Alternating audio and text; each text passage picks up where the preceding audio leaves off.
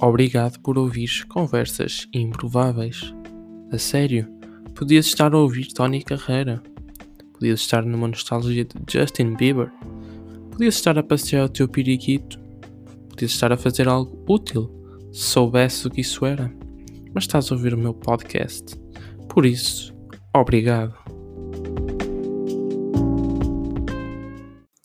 Olá a todos, o meu nome é Will e sejam muito bem-vindos ao terceiro episódio de Conversas Improváveis. Muito sinceramente, estou com a sensação de que vocês gostaram muito do primeiro episódio, mas muito mais do que do segundo. E os números falam por si. O primeiro episódio só no Spotify tem 4 vezes mais plays que o segundo.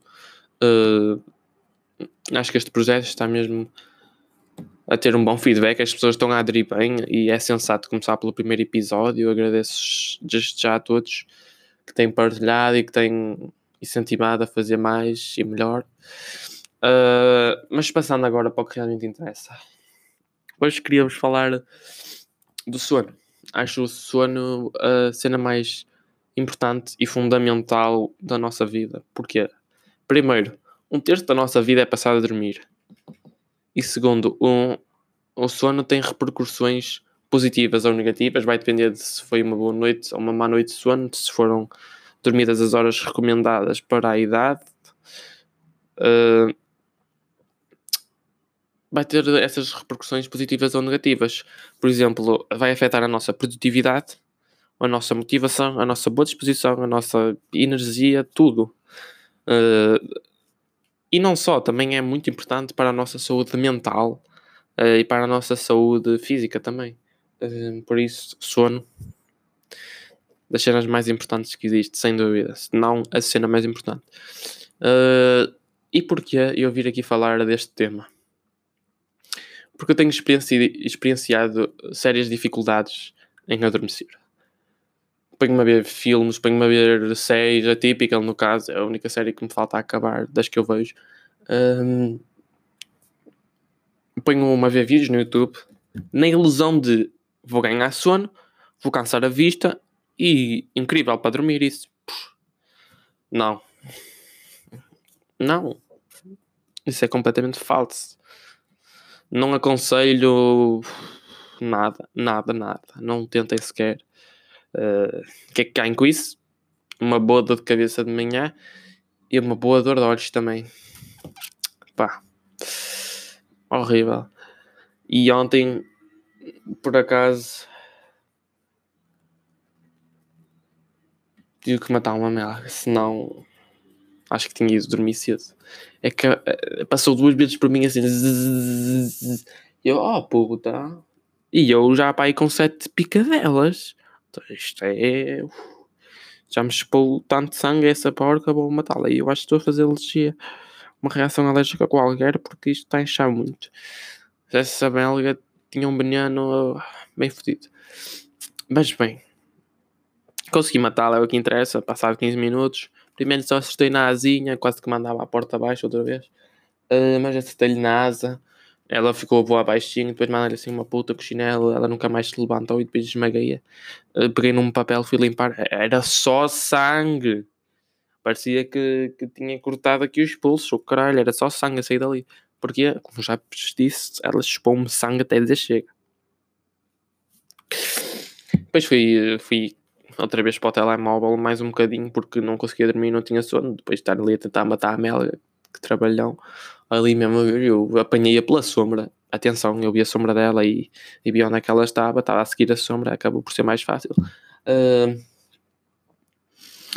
e fui outra vez para o telemóvel e sei que estou fodido. E vocês também devem saber quando os pássaros começam a cantar. Os pássaros começam a cantar quando está a amanhecer. E é como aos galos. Os galos também é a mesma cena. Uh, no caso, eu vivo na cidade, não vivo propriamente no campo e, e não tenho aqui galos. Acho eu. Não acho que ninguém tenha tipo um galo. Olha, vou ter ali um galo na banheira.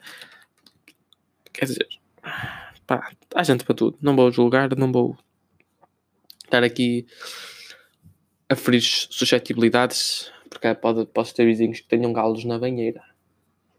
Eu não conheço nenhum caso, mas, mas pronto. Uh,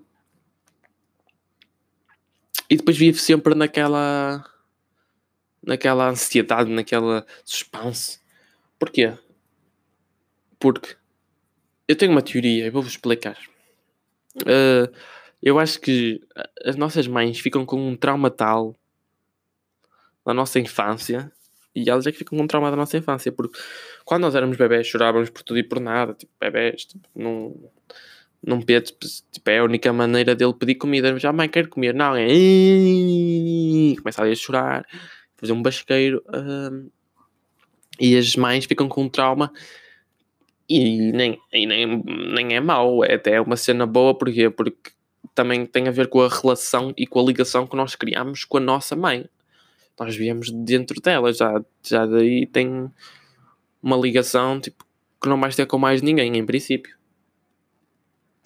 Uh, e elas depois só conseguem adormecer se nós também adormecermos, ou seja, elas só vão dormir depois de nós dormirmos. É, uma, é um instinto maternal. Eu acho que com a maternidade, as mulheres uh, reinventam-se e descobrem tipo, qualidades, habilidades, dons que se calhar não, não conheciam antes de, dar à luz, antes da gravidez. Uh, e daí eu viver sempre na ansiedade. Aí a minha mãe vem aqui, aí a minha mãe vai me dar grande sermão porque estou no telemóvel, não estou a dormir e amanhã nem vou render nada durante o dia. Uh, os passos não são, porque eu tenho dois gatos, eles andam por aí pela casa durante a noite e eles dormem durante o dia e durante a noite andam por aí a brincar e a fazer as merdas deles. Uh, e eu sei que são eles, porque os passos deles são muito mais súteis uh, do que os dos seres humanos, porque lá está, são mais levezinhos.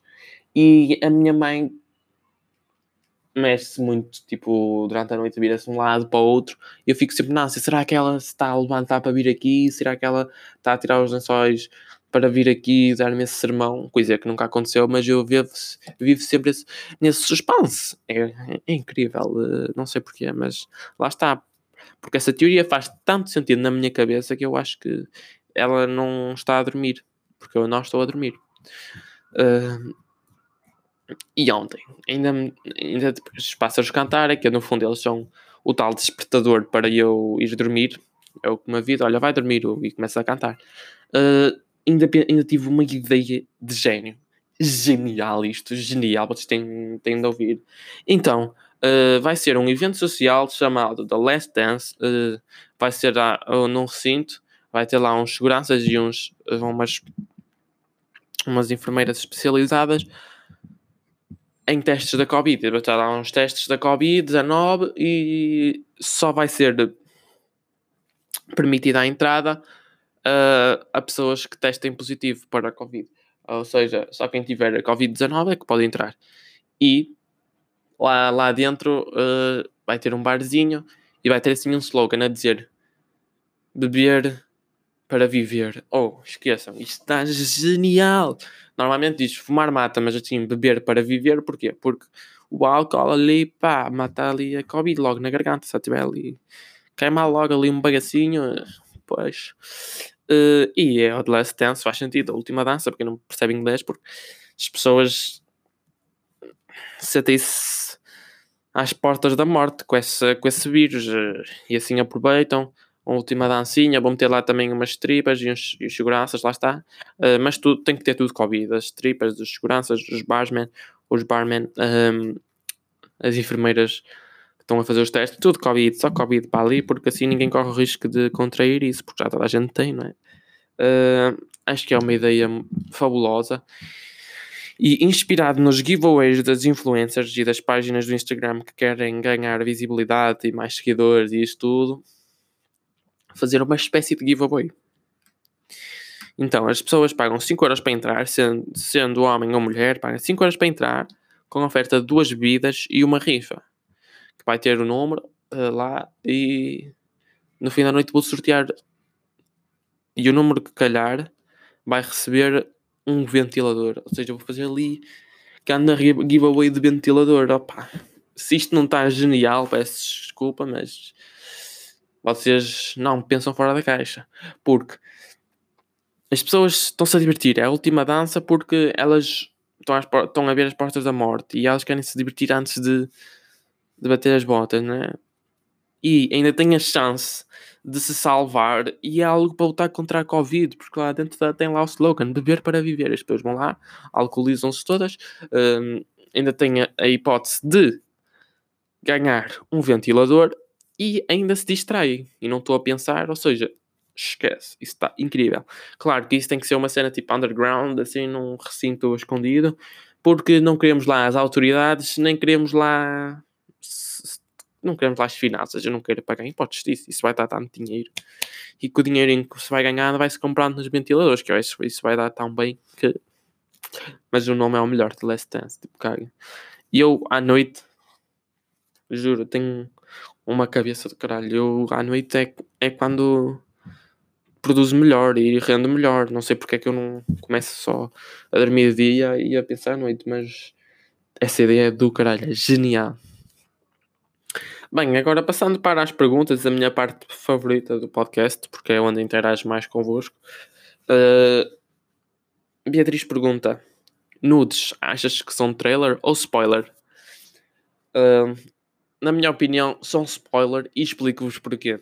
Semi-nudes são trailer porque tu queres, tipo, acho que é muito mais turn on uma semi-nude do que uma nude, porque tu não vês tudo ali, tu ficas com aquela ideia e queres, quando chegares à beira da pessoa, tirar-lhe isso, tirar tipo a roupa, tirar tudo para ver o que realmente te espera. Agora, se te mandarem uma nude, tipo, tu já sabes o que te espera.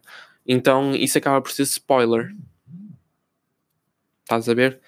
E eu concordo com as pessoas que, que não queiram mandar nudes e que não gostem de mandar nudes, porque ninguém tem que andar aí a expor o corpo. Uh, mas, já, yeah, respondendo à tua pergunta, nudes é spoiler, trailer são as semi-nudes. Minha opinião, uh, não sei se vocês acham o mesmo, mandem-me mensagem para o Insta a dizer o que é que acham, quero saber as vossas opiniões, mesmo a sério. Uh, acho que é um, uma pergunta muito boa, como tu, acho que tens feito todas as semanas, Beatriz, obrigado. Uh, quero que façam aí uma competiçãozinha saudável para tentarem bater as perguntas da Beatriz, porque as dela são sempre tipo, as melhores, as mais originais, as mais interessantes e as melhores para responder aqui mesmo. Uh, o Roberto pergunta como é que achas que vai ser o verão? este verão vai ser um verão diferente, como já tinha referido no, referido no podcast anterior. Uh, acho que vai ser bom para nos reinventarmos. Acho que vai ser uh, bom para estar com os amigos. Uh, e é tipo o estilo de festas que eu mais gosto. Claro que eu gosto de ir para a confusão, para as discotecas, estar lá a dançar no meio toda a gente. Mas eu também curto estar assim num ambiente fechado, mais privado, percebem? Só com as pessoas que eu mais gosto e que sei que gostam de mim. E tipo, estar ali só a ter uh, deep talks e essas merdas, ter conversas mesmo nada a ver, até pode nem ser deep talk, pode ser uma conversa tipo bem normal ou conversas tipo improváveis como este, como este podcast.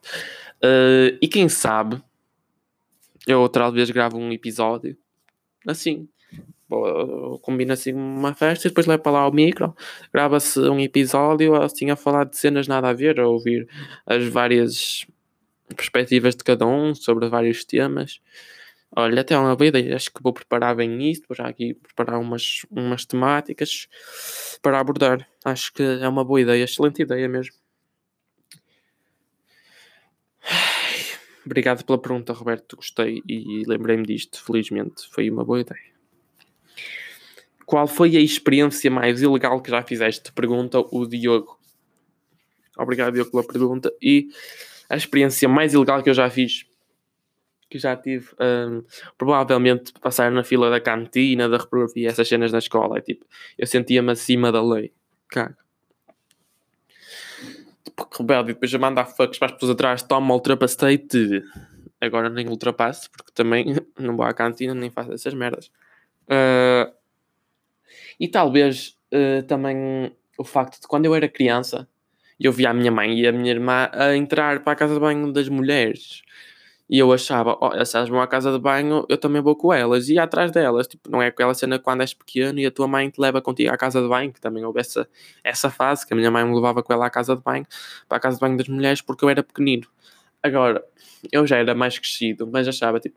Como sempre eu, eu sempre tinha ido àquelas casas de banho com a minha mãe e assim. Achava, oh, tenho que ir ali porque foi para lá a minha mãe e a minha irmã e foi ali que eu sempre fui. Então eu ia para lá, baixava as calças e as cuecas logo ali à entrada da casa de banho, entrava, fazia logo isso e, e andava à procura de uma zanita livre e ia para lá mijar e ficava todas, todas as mulheres assim, oh, o que é que ele está aqui a fazer? Não sei o quê. E eu, tipo, bem normal, tipo, já vinha à casa de banho só, estão a olhar para mim porquê? Nem acho essa cena de ir mijar à casa, dos, à casa de banho dos deficientes tão ilegal assim. Mas também fiz cenas ilegais e tipo, pus-me eu e o meu primo uma vez fomos para a casa de dos deficientes, nem fomos mijar, nem fomos fazer nada. Éramos pequenos e simplesmente estávamos a fazer merda e pusemos a puxar aquelas cenas vermelhas tipo pai 30 vezes ali, então, e depois foram chamar os nossos pais e o caralho, e foi uma confusão porque achavam que alguém estava a ter um acidente e tivemos ali a levar um discurso e nós depois dali nem saímos nada tristes, saímos até a rir, já partimos a rir, eles ali a dar grande discurso e tal. Mas foi isso, foi este o podcast espero que tenham gostado. Uh, vemos para a semana e tchauzinho!